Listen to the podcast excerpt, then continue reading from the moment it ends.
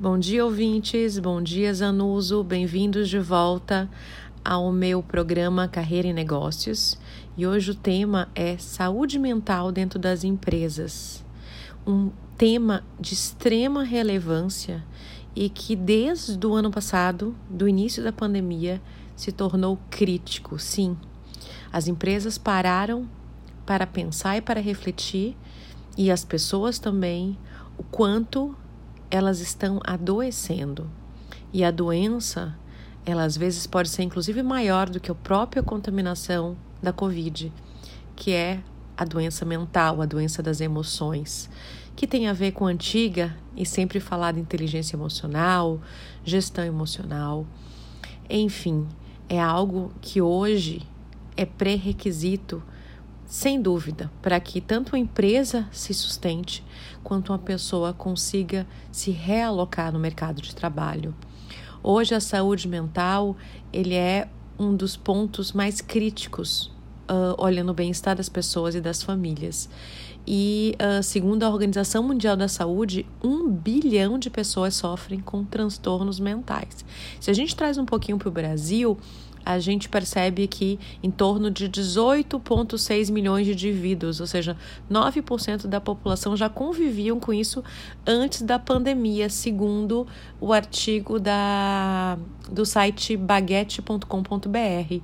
Nos Estados Unidos, 25% dos americanos sofrem com transtorno, ou seja, o número e esses números devem piorar porque to, toda essa restrição que a gente está passando, tudo que a gente está vivendo, só traz mais incerteza. E incerteza aumenta a ansiedade. E aí a pergunta é: o que, que devemos fazer?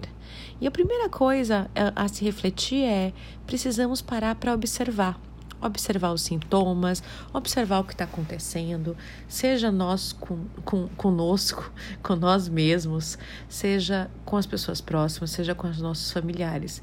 Muitas vezes a gente entra dentro de um viés emocional e que a depender do grau que nós estejamos a gente não percebe.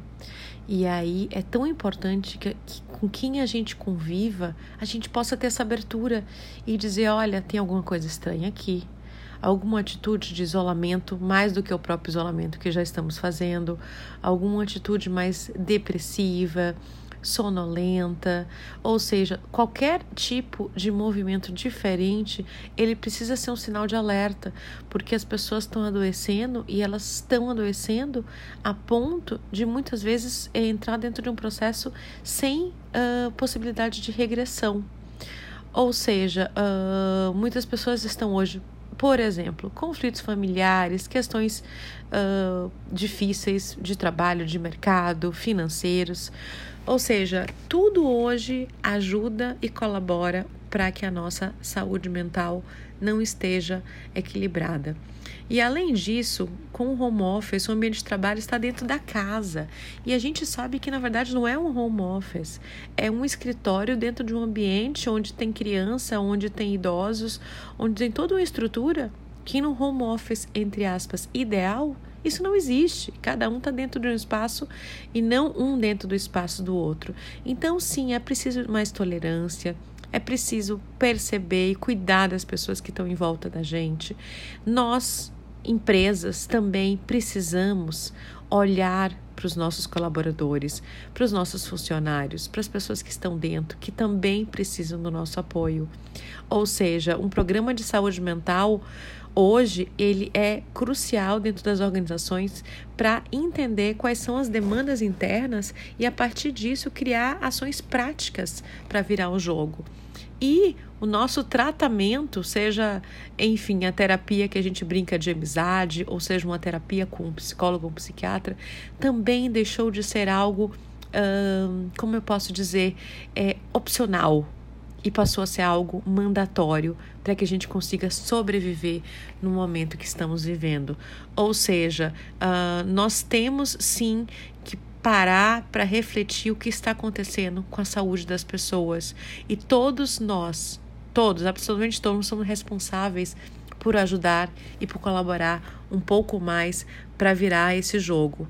Esse é um tema muito importante e que eu entendo que hoje, pelos contatos que eu tenho com as organizações, ele está número um na pauta. E você já parou para pensar sobre isso? Está fazendo a sua parte, cuidando de si, cuidando das pessoas próximas e colaborando para que essa situação de saúde mental, ou seja, de doença mental, que é o que está acontecendo, ela não aumente e se torne algo insustentável? Enfim, vale a reflexão. Meu nome é Cristina Dantas e eu sou consultora na área de desenvolvimento humano e organizacional. E todas as quintas-feiras estou aqui com vocês para falar um pouquinho sobre temas na área de desenvolvimento humano. Muito obrigada e até a próxima. Tchau, tchau.